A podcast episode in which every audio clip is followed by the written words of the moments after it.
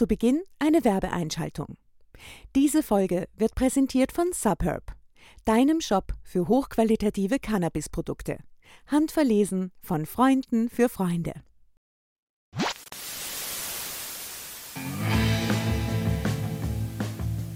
Hast du Lust auf einen Film oder eine Serie, aber keinen Plan, was schauen auf Netflix und Co?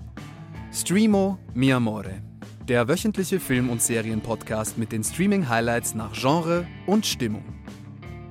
Du hast die Wahl, wir haben die Tipps.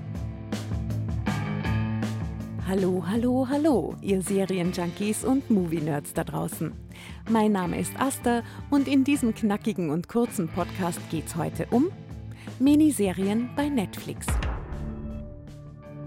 Wir haben für dich das Streamoverse, also dieses Mal eigentlich Netflix, nach den fünf besten Kurzserien aus dieser angesagten Kategorie durchkämmt, inklusive fancy Fazits und zum Schluss gibt's noch einen Fun Fact zu einem dieser abwechslungsreichen Netflix-Formate.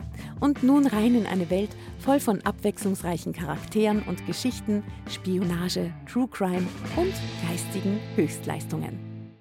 Platz 5 The Spy Stell dir vor, du wirst als in Ägypten geborener Jude vom israelischen Geheimdienst abgeworben und schreibst Geschichte. Doch dafür musst du Opfer bringen. Du rettest sehr viele Leben. Eli, denk bitte immer daran. Als ich zu Kamel wurde, war das erst wie eine Rolle. Du sagst Namen, wenn du träumst. Du sprichst im Schlaf. Inzwischen gehören diese Albträume, von denen sie gesprochen hat, nicht mehr mir, sondern Kamel. Ich will auf der Stelle von euch beiden erfahren, was mein Mann arbeitet. Hin und wieder würde ich gern die Maske absetzen, aber ich werde ihn nicht los. Im Mittelpunkt dieser spannenden Agentengeschichte auf Basis wahrer Begebenheiten steht der israelische Spion Eli Cohen, dessen Spionagetätigkeit bis heute in Israel als wesentlicher Beitrag zum Sieg des Landes im Sechstagekrieg von 1967 gilt. Aus verschiedenen Perspektiven in Tel Aviv, Jerusalem und Damaskus wird seine Lebensgeschichte erzählt. Dabei überzeugt diese spannende sechsteilige Serie vor allem durch ihre großartige Besetzung. Allen voran Sascha Baron Cohen in der Hauptrolle. Platz 4 The End of the Fucking World. Stell dir vor, du bist ein introvertierter Teenager, der gerne kleine Tiere tötet. Du würdest aber gerne einmal etwas Größeres aufschlitzen, da kommt dir die extrovertierte Alyssa gerade recht. Sie schockiert gerne mit ihrer sexuellen Offenheit und würde gerne mit dir durchbrennen. Why not? Lass uns von hier verschwinden. Ich hau ab. Ob mit oder ohne dich. Bist du dabei? Ich wusste nicht, wohin wir fuhren oder wann ich sie töten würde. Aber ich hatte meinem Dad eine reingehauen und sein Auto geklaut. Und ich hatte das Gefühl, als wäre das ein guter Anfang. Das ist der Auftakt für einen Roadtrip ins Ungewisse, der sich zu einem großartigen Coming-of-Age-Drama entwickelt und zu einer der schrägsten und einfühlsamsten Liebesgeschichten ever. Okay, streng genommen ist die Liebesgeschichte von James und Alyssa keine Miniserie. Denn der Erfolg der ersten Staffel, die auf einer Graphic Novel beruht, zog eine zweite Staffel nach sich, für die es keine Comicvorlage gibt.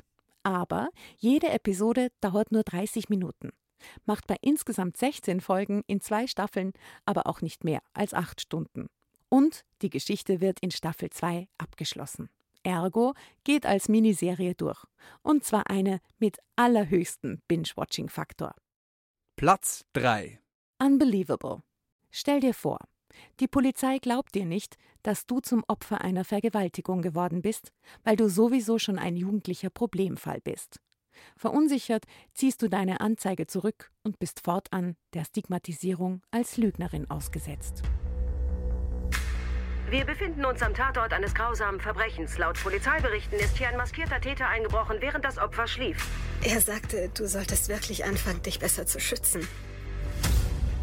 Schwarze Maske, Fesseln. Tatzeit, früher Morgen. Das war nicht sein erstes Mal.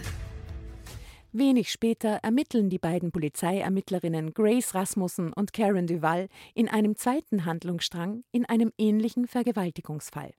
Doch da die jugendliche Marie Adler ihre Anzeige auf Druck der Polizei zurückgezogen hat, taucht ihr Fall in den Akten nicht auf.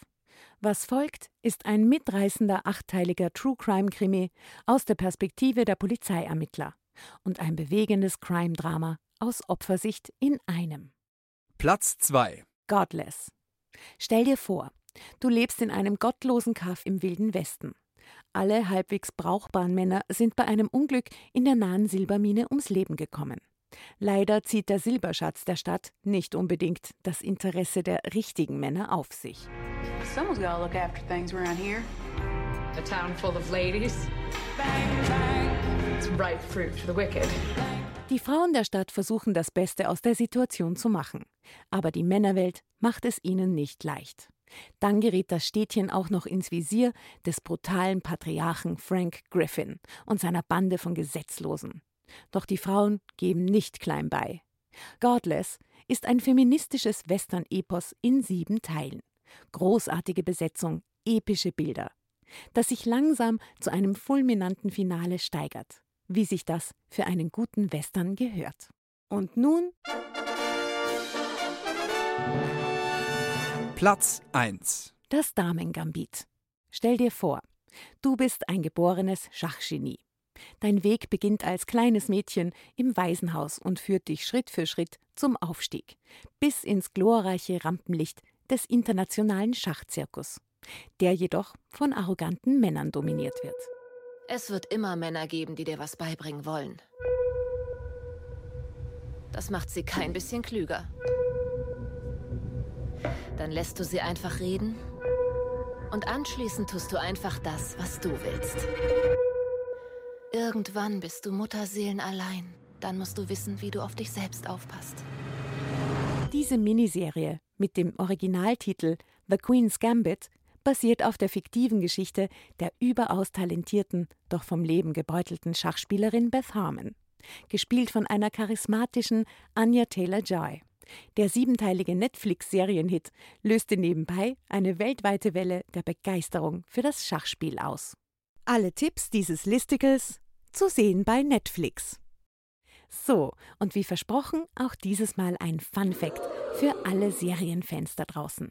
Wer The Queen's Gambit schaut, wird vielleicht auch einen klassischen Cocktail für sich entdecken: den Gibson. Diesen Cocktail trinken Beth und ihre Adoptivmutter Alma in der Serie immer mit Genuss. Dabei handelt es sich um einen Martini-Klassiker, der seinen Ursprung vermutlich in San Francisco vielleicht aber auch in New York, um das Jahr 1898 beziehungsweise rund um die Jahrhundertwende zum 20. Jahrhundert hin hat. Und so wird der Martini mit der Silberzwiebel zubereitet. Geht ganz einfach. 6 cl Dry Gin und 2 cl Dry Martini Wermut auf Eis mixen. Ohne Eis, das ist ganz wichtig, in ein Martini-Glas oder eine Cocktailschale damit, Garnieren mit zwei bis drei kleinen Silberzwiebeln auf einem Cocktailspießchen. Fertig ist der Gibson. Lass es dir schmecken. Salute! Das vollständige Listicle findest du unter dem Titel 18 großartige Miniserien auf Netflix und eine kleine Enttäuschung auf streamo.at. Oder darf es was ganz anderes sein? Wenn du nicht ewig auf Netflix und Co. stöbern willst, findest du auf streamo.at noch mehr solche Listicles nach Genre und Stimmung geordnet. Wenn du Lust hast, dann abonniere doch unseren Streamo Newsletter und unsere wöchentlichen Tipps und aktuellen Empfehlungen, die landen dann jeden Freitag automatisch in deinem Postfach. Folge uns außerdem gerne auf Instagram, Telegram und Facebook. All diese Infos findest du auch nochmal in unseren Show Notes. Streamo mi amore. Das Leben ist zu kurz für schlechte Filme und Serien. Dieser Podcast wurde produziert in Kooperation mit Happy House Media.